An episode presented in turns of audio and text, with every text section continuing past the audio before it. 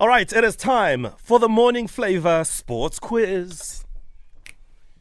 Hey, ouch. We're back in the ring on a Monday. Tato in Bloemfontein. Good morning. Good morning, team. Are you good? There's a day I get a clean sheet. I'm awesome. Thank you. Oh. Okay, Tato. All right, let's see what happens, Tato. All right, uh, in Johannesburg, we have Mutiba, who's also in the ring. Mutiba. Hi, Harvard. Uwo Mutiba. Yes, Matiba. I just wonder if you will live up to your name today. All right, Owen, they're all yours. Hey guys, welcome to my square ring. No biting, no scratching, no hitting below the belt. Call your name out after I've completed the question, and may the best man win. We start with question number one. How many league goals has Orlando Pirates marksman Gabadinho Mahango scored?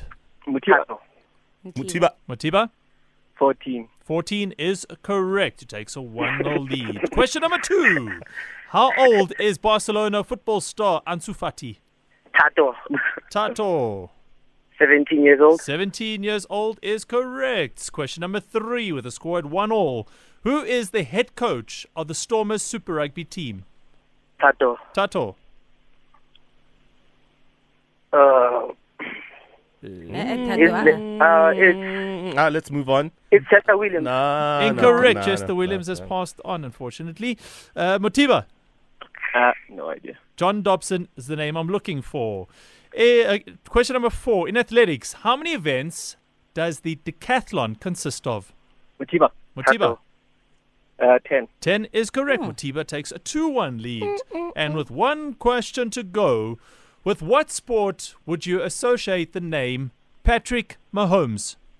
Tato. Tato. NFL, uh, football, American football. That is correct. the score is 2 all. We, Yeah. ha- go- we go to a tiebreaker.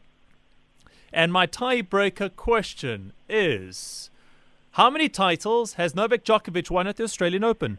Matiba. Tato. Motiba. 8. Eight is correct, and we got a new champion! Ah, Tato. Well done to Mutiba. The score is. 3 2. And what happened to Tato? He conceded yet again. Unlucky there. Uh, but well done to Mutiba. Welcome to the ring. Tato, it was not to be today. Clearly, like Manchester City, there's no defense. Your thoughts, please.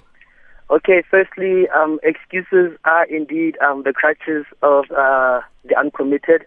But hey, this this jarara that I'm using, guys, you know, I'm always calling first because Kitato level after all. But ish, yeah, And and very You know, quickly, it- Tato, uh, we we know you're looking for a job. So what are what are your skill sets? Any qualifications? What are, in what industry are you looking to work?